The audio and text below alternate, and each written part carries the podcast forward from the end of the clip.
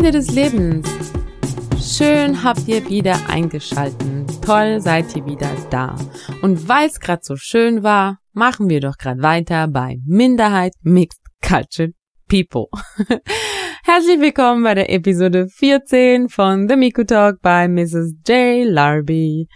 Ja, das Thema Minderheit Mixed Cultured People beschäftigt mich sehr, wie ihr merkt. ich meine, denkt ihr wirklich, wir sind eine Minderheit? War einfach viel zu viel Content für eine Episode und darum musste ich das nochmal splitten. Ähm, aber ich denke, es ist auch ganz interessant, so ein bisschen fachliches Zeugs zu hören. Also fachlich im Zusammenhang mit Menge, mit Diversität, mit Verbreitung auf der Welt und so weiter und so fort. Mixed Cultured People gibt es überall auf der Welt und wir werden immer mehr. Warum nennt uns die Gesellschaft und die Politik also Minderheit? Ich habe das ja in meiner vorigen Episode schon ziemlich klar erläutert und auch anklingen lassen, zumindest diesen politischen Aspekt, ähm, dass ich der Meinung bin, dass es falsch formuliert ist. Ähm, sogar die Menschen, die behaupten, Natives zu sein, also die, die quasi den anderen sagen, sie sollen aus ihrem Land raus äh, verschwinden oder wie auch immer, sind meistens mixed cultured, witzigerweise. Natürlich werde ich euch jetzt nicht hier die komplette Historie der verschiedensten Kontinente unserer Welt erzählen, ähm, dafür gibt's Google und Co., aber so manchen Denkanstoß schadet vielleicht nicht. Fangen wir doch bei der Bezeichnung Afroamerikaner an. Keine Sorge, ich werde jetzt nicht 100.000 Bezeichnungen hier auseinanderkauen, ähm, aber ich finde so zwei, drei sind ganz interessant und ja, dazu sind mir einfach so ein paar relevante, wirklich, ja, ich finde doch noch sehr ähm, bewusstseinserregende Aspekte dazu eingefallen. Ähm, es ist ziemlich klar, woher dieser Ausdruck Afroamerikaner stammt. Ich meine, über Jahrhunderte wurden indigene Volksgruppen Afrikas versklavt äh, und kolonialisiert in der Weltgeschichte herumgestoßen und missbraucht. Das N-Wort ist ja bis heute eine stark diskutierte Bezeichnung, die hauptsächlich dafür verwendet wird, um schwarze Menschen und People of Color zu beschreiben. Natürlich schon lange nicht mehr gesellschaftlich akzeptiert, aber auch dazu solltet ihr meine Meinung nun wissen. Ansonsten hört meine FAQ-Episode an. Die ist sehr ausführlich, wenn es darum geht, zu schildern, was ich von dem Ganzen so halte. Seit Generationen leben BIPOC, also Black, Indigenous and People of Color, nun im weißen Amerika, im weißen wohl bemerkt, also das ist ja nicht die Urform von dem amerikanischen, äh, vom amerikanischen Volk oder von den amerikanischen Volksgruppen. Aber seit Generationen leben eben BIPOC schon in Amerika und versuchen ihre Wurzeln und Kultur selbst zu definieren, von dessen Ursprung aber kaum noch was, wie bereits erwähnt, übrig ist. Da sich die Afroamerikaner in der Form, in der wir sie heute kennen, quasi ihre eigene Kultur kreiert haben. Samt Feiertage, kulinarischen Spezialitäten und nationaler Identität natürlich. Traurigerweise weil der Großteil der Afroamerikaner sieht sich ja nicht mehr als Afrikaner, sondern als amerikanische Bürger, die, wenn überhaupt, ähm, ihren Ursprung aus Afrika haben. Ähm, die Ureinwohner des uns bekannten amerikanischen Kontinents heißen indigene Völkergruppen. Nein, nicht Indianer. Die deutsche Bezeichnung Indianer geht auf das spanische Wort Indio zurück, einem Neologismus aus der Kolonialzeit. Wusstet ihr das? Die europäischen Einwanderergesellschaften betrachteten die indigenen Völkergruppen als minderwertig und versuchten, sie systematisch zu verdrängen, wie halt auch immer schon. Also ich glaube, es gibt kein Thema in diesem Zusammenhang, was nicht das als Uressenz quasi hat. Die Mixed Cultured People, die europäischer sowohl amerikanischer Abstammung sind, tun sich daher sehr, sehr oft super schwer, Anschluss zu ihrer eigenen Kultur zu bekommen oder zu ihrer indigenen ähm, Identität zu bekommen, da die amerikanische Seite oft sehr schwer zu definieren ist und selbst mit kulturellem Identitätsverlust kämpft. Und jetzt kommt's, meine Lieben. Nein, ich versuche auch hier keine Rassentheorien aufzustellen oder zu reproduzieren, sondern aufzuzeigen, mit was für Identitäten der Mensch sich auseinandersetzt, um sich angekommen und vor allem angenommen zu fühlen. All das wäre rein theoretisch irrelevant, wenn wir Menschen akzeptieren würden, dass alle gleich sind. Bis es aber soweit ist, erkläre ich euch, woher die unterschiedlichen Identitäten im Zusammenhang mit Nationen herkommen könnten. Und ich sage bewusst könnten, weil mein Wort ist ja nicht in Stein gemeißelt. Die Bezeichnung Afroeuropäer, natürlich auch hier ist es ziemlich klar, wer damit gemeint ist, zum Beispiel so Menschen wie ich. Native African People werden zum Teil ebenfalls indigen bezeichnet. Eine besonders klare Unterscheidung zwischen indigener und nicht indigener Bevölkerungsgruppen existiert im südlichen Afrika. Hier gelten vor allem die San und die Khoikhoi als indigen, deren Siedlungsgeschichte bis zu 20.000 Jahre umfassen soll. Also für mich war das so, wow. Während die Mehrheit der schwarzen Bevölkerung den später zugewanderten bantusprachigen Ethnien angehört und damit nicht als afrikanisch indigen gilt, 20.000 Jahre, meine Lieben, gebt euch das mal. Und dann kommt da irgendein Weißer auf einem Schiff dahergefahren und behauptet, Afrika hat, oder daher gesegelt und behauptet, Afrika hat keine Kultur? Alles klar. Alles klar. Äh, die Unterscheidung zwischen indigenen Völkern Afrikas und der übrigen nicht indigenen Bevölkerung, also ihr seht auch da schon diese damalige Spaltung oder beziehungsweise diese Spaltung wurde ja von diesen ganzen, ich nehme mal schwer an, Kolonial Historien und Kolonialprozessen überhaupt ähm, ähm, kreiert, weil die ja diese ganzen Unterscheidungen irgendwo vorgenommen haben, ist in Afrika eine vergleichsweise neue Kategorisierung. Da noch bis vor wenigen Jahrzehnten fast die gesamte Bevölkerung europäischer Kolonialherrschaft unterworfen war. Soll ich es wiederholen? Moment, ich wiederhole es. Die Unterscheidung zwischen indigenen Völkern Afrikas und der übrigen nicht indigenen Bevölkerung ist in Afrika eine vergleichsweise neue Kategorisierung, da noch bis vor wenigen Jahrzehnten fast die gesamte Bevölkerung Afrikas europäischer Kolonialherrschaft unterworfen war. Hm. Ich glaube, dazu muss ich nicht mehr viel sagen. Und zum Thema Rassentheorien, nein, ich versuche hier nicht irgendwelche unterschiedlichen Kategorien für Menschen ähm, und den sogenannten meines Erachtens nicht existierenden Rassen aufzuzeigen, sondern vielmehr auf die enorm reiche Kultur, auf die dieser Kontinent zurückschauen kann. So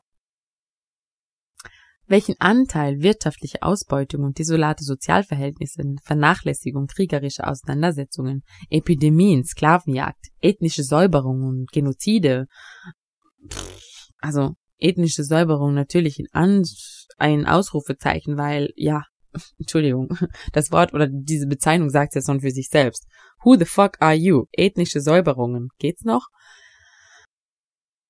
Ja, welchen Anteil die tatsächlich hatten und in welchem Verhältnis sie zueinander standen oder stehen, könnt ihr in diversen Büchern nachlesen, beziehungsweise auf den sozialen Medien von Experten über diese Themen recherchieren. Immerhin sollt ihr euch ja auch wirklich damit befassen und nicht nur reinhören. Fest steht nur, dass zahlreiche Völker mitsamt ihrer Kultur und Sprache vernichtet worden sind. Es waren gemäß der Anzahl der Opfer die größten demografischen und wohl auch kulturellen Katastrophen in der Geschichte der Menschheit. In der Geschichte der Menschheit. Freunde, so lange gibt's uns noch nicht. Das ist einfach echt übel. Trauriger als traurig. Ehrlich gesagt kann und möchte ich zu diesem Thema allerdings nicht weiter eingehen, da mich die Recherchen emotional sehr mitgenommen haben muss ich euch echt gestehen. Und die Inhalte finde ich auch sehr triggernd sind. Aus Respekt den Angehörigen und Betroffenen bitte ich jeden einzelnen von euch, sich selbst zu belesen. Ich sage immer, man muss die Vergangenheit hinter sich lassen. Ja, aber das heißt nicht, dass man das Bewusstsein dafür nicht schärfen darf. Also tut es. Unbedingt. Eignet euch das Wissen an über die Erlebnisse eurer Mitmenschen. Sprecht mit Menschen, die ihre Erfahrungen teilen wollen und offen sind, diese mit euch zu teilen. Lest Bücher, schaut Dokus. Wie ist nicht das Thema? Denn es gibt unendlich viele Formen heutzutage Wissen und Bewusstsein zu erhalten. Wie ich schon vermehrt angebracht habe, schafft Wissen und Bewusstsein, um zu verstehen. Um zu verstehen, wie wichtig es ist, aufzuhören, Kategorien von Menschen zu kreieren, um sie voneinander zu trennen und zu unterscheiden. Um das zu verstehen, müsst ihr das Bewusstsein für diese Realitäten verstehen. Um zu verstehen, wie wichtig dieser Prozess und diese Verwandlung unserer indigenen Identität ist, müsst ihr das Bewusstsein über den Schmerz erlangen, den wir uns selbst zufügen. Wir sind schuld. Das alles, was ich euch jetzt vorgetragen habe, das alles, was ich euch seit Wochen erzähle, wir sind schuld. Jeder einzelne von uns, der zulässt, dass seine indigene Identität den Gully, den Bach runtergespült wird und irgendeine gesellschaftliche Hülle über, Hülle über ihn drüber gewurmt wird. Wir sind schuld an diesem ganzen Übel. So Leute, lasst los von diesen gesellschaftlichen Normen, befreit euch von diesem ganzen riesengroßen Geschwür und fängt endlich wieder an zu lieben. Die Traumatisierungsfolgen dieser unmenschlichen Historien sind lange unterschätzt und ignoriert worden. Ich glaube, seit Ende des 20. Jahrhunderts haben sich, ja, Kirchen und einige ähm, Regierungen für Misshandlungen und Genozid an Volksgruppen und Kulturvernichtung entschuldigt. Meines Erachtens hauptsächlich zur Imagebereinigung, da sie sonst wesentlich mehr als eine Entschuldigung geleistet hätten, beziehungsweise ja, alles einfach zurückgegeben hätten oder retourniert hätten, auf gut Deutsch gesagt. Aber nun ja. Anfang des 21. Jahrhunderts kam es zu Versuchen, also gelesen, gelesen und recherchiert, kam es Anfang des 21. Jahrhunderts äh, zu Versuchen der Wiedergutmachung. Meines Erachtens auch hier nicht ansatzweise ausreichend. Wiedergutmachung hat nichts mit Profitaufteilung zu tun, sondern damit, den ursprünglichen Eigentümern ihren Respekt, ihre Würde, ihre Rechte, ihre Privilegien, ihre Möglichkeiten, ihr kulturelles Erbe, ihre Mentalität und ihren Besitz, einfach alles wieder zurückzugeben, ihre indigene Identität zu wertschätzen, und zwar ohne Rücknahmeklauseln und ohne Recht auf Partizipationsmöglichkeiten. 1976 wurde von zwei Wissenschaftlern eine Theorie festgelegt, die aufzeigen soll, dass die Welt oder beziehungsweise die aufzeigt, dass die Welt in 43 Cultural Areas of the World, Kulturareale aufgeteilt ist. Ich finde auch das bestärkt nochmal, wie maximal ausgeprägt Mixed Cultured People auf dieser Welt sind. Und zwar komplett ohne diese Aufteilung irgendeine Wertung zuzusprechen. Für mich aber keinesfalls eine Minderheit. Ich meine auch das, die Welt in Kulturareale aufzuteilen. Wozu soll es gut sein? Es ist natürlich dazu da, die Welt oder die Bevölkerungen auf diesen Arealen auch wie auch immer zu kategorisieren. Nichtsdestotrotz finde ich es umso spannender, diese kompletten Kategorisierungsmaßnahmen jetzt zu nutzen, das Ganze wieder umzudrehen. Wie bereits am Anfang gesagt, möchte ich euch nicht volltexten in dieser Episode mit ganz viel Historie, aber ich denke, es ist interessant zu wissen, in welche 43 Areale und manch dazugehörige Ethnien diese Welt aufgeteilt wurde. Zumal auch hier wieder klar aufgezeigt wird, dass eine Diversifizierung und Kategorisierung laut unseren aktuellen Büchern, die ihr in euren Studiengängen durchackert und euer Wissen daraus zieht, immer schon existiert hat irgendwo. Beziehungsweise, was heißt immer?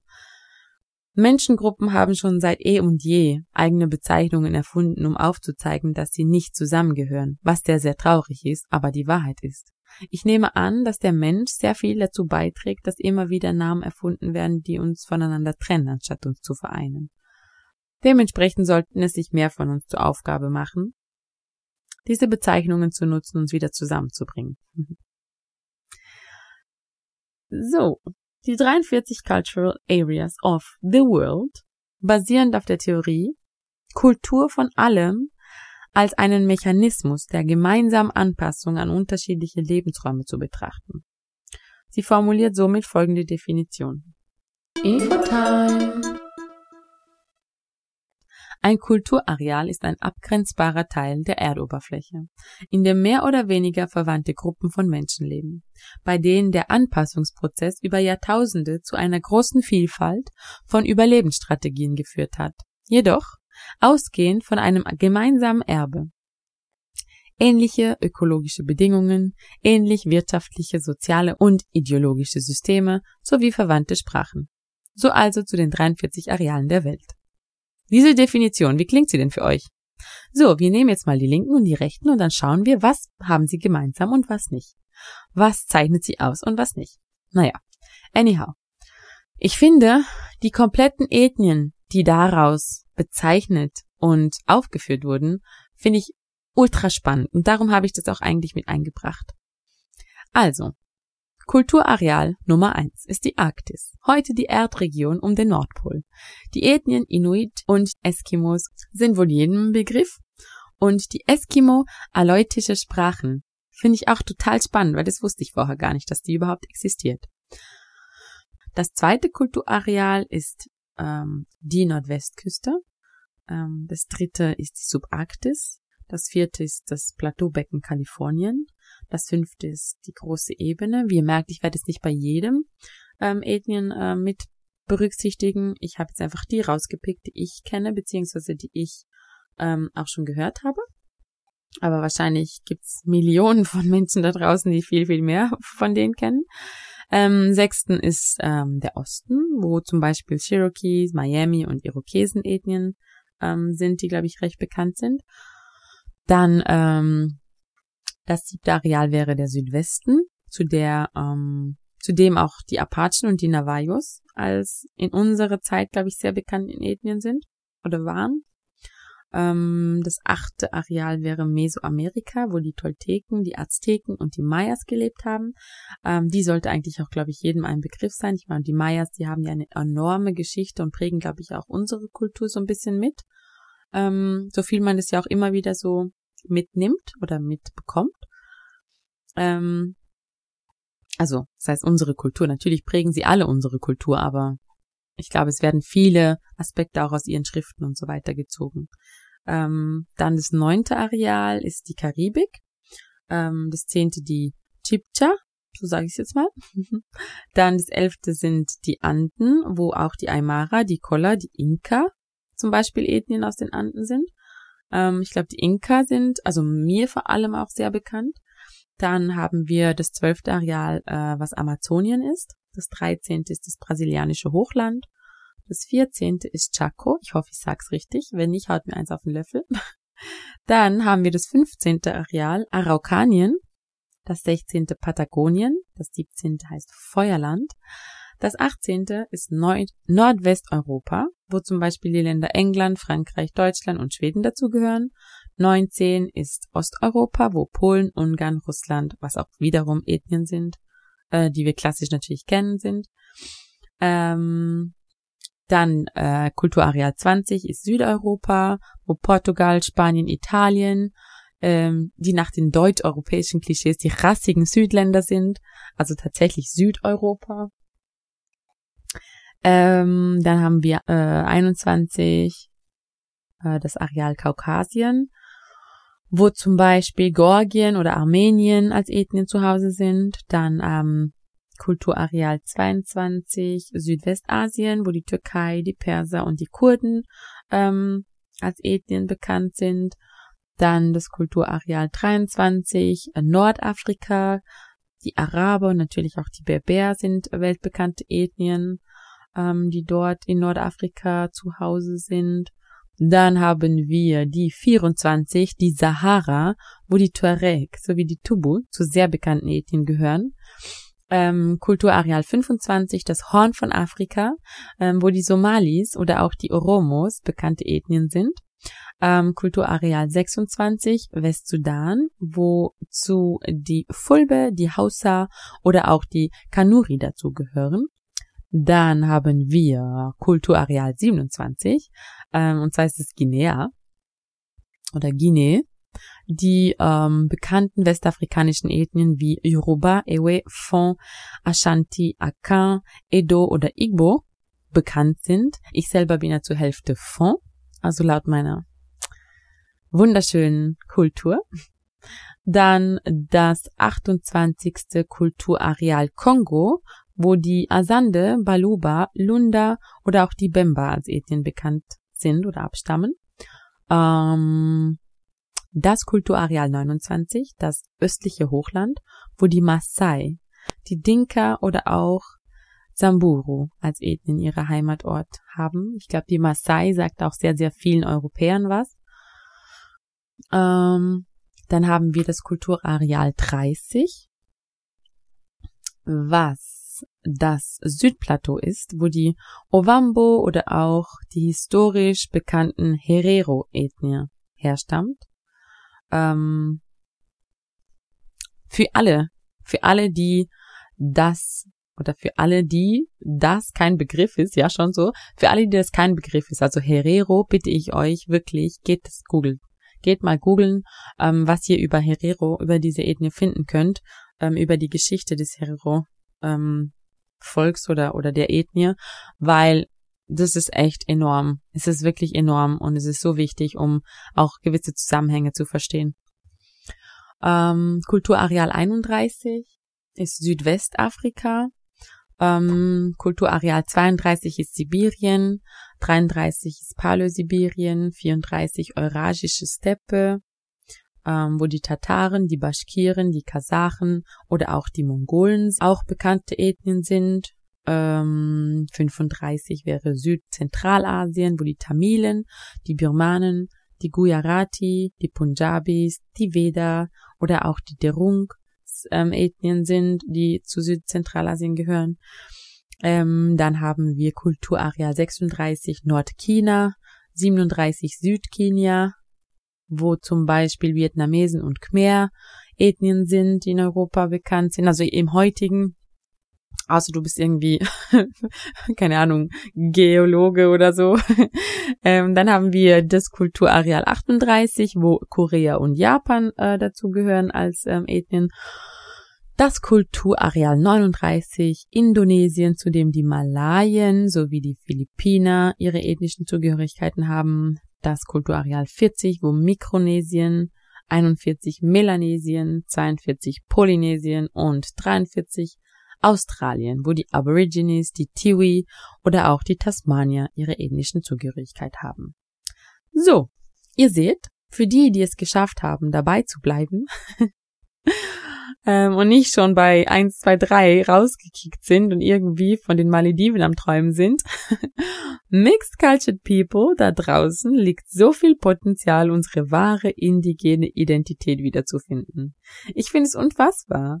Ich meine, klar, das ist auch wieder so eine Kategorisierung und Struktur von irgendwelchen weißen Männern. Ja, ja, ist mir schon bewusst. Aber ich meine, das ist irgendwie das, was wir haben, um so ein bisschen Hand zu greifen und reinzuspüren, wie viel größer und wie viel stärker dieses komplette Wesen unserer Kulturen eigentlich ist, die durch diese eurozentrisch genormte Realität sowas von unterdrückt und getötet wurde. Und ich spreche nicht von den Menschen, ich spreche von diesem Monster Wirtschaft, diesem Monster Gesetze oder diesem Monster, ich weiß nicht, ich weiß nicht mal, wie ich es bezeichnen soll. Es ist so, ja, es ist einfach wir nennen es das Monster, okay? Wir belassen es beim Monster.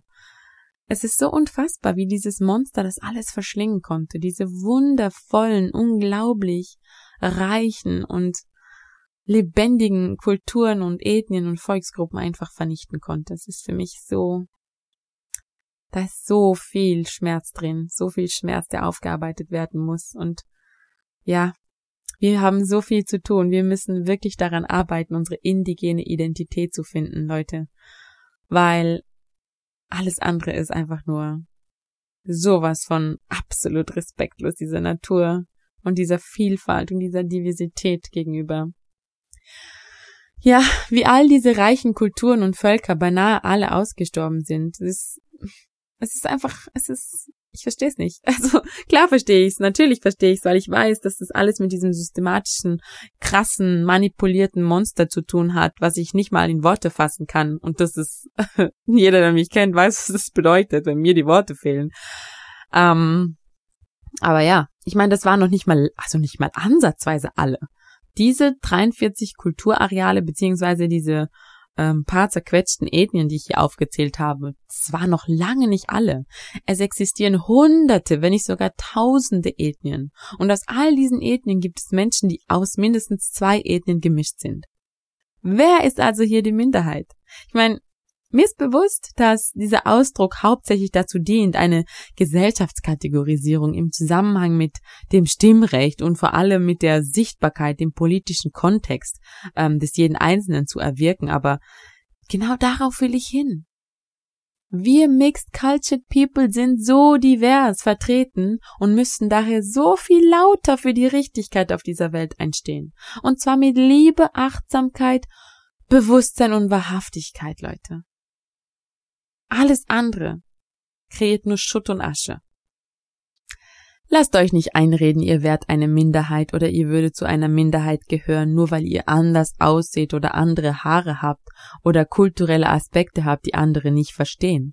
Lasst euch nicht einreden, eure Wurzeln sind die Minderheit auf dieser Welt. Ich meine, schaut euch das an, wie wollen denn diese Menschen das alles verstehen können, wenn es nicht mehr existiert? Es wurde ausgerottet, es wurde zerstört.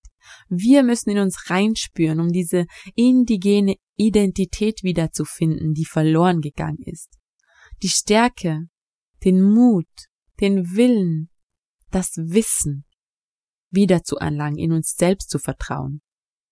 Lasst euch nicht diskriminieren, unterwerfen.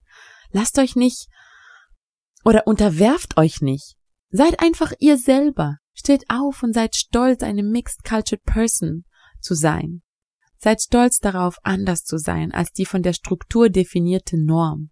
Seid stolz darauf, privilegiert zu sein, zwei oder mehrere Kulturen in euch tragen zu dürfen. Seid stolz darauf, steht dafür auf und macht diese Welt zu einem besseren Ort.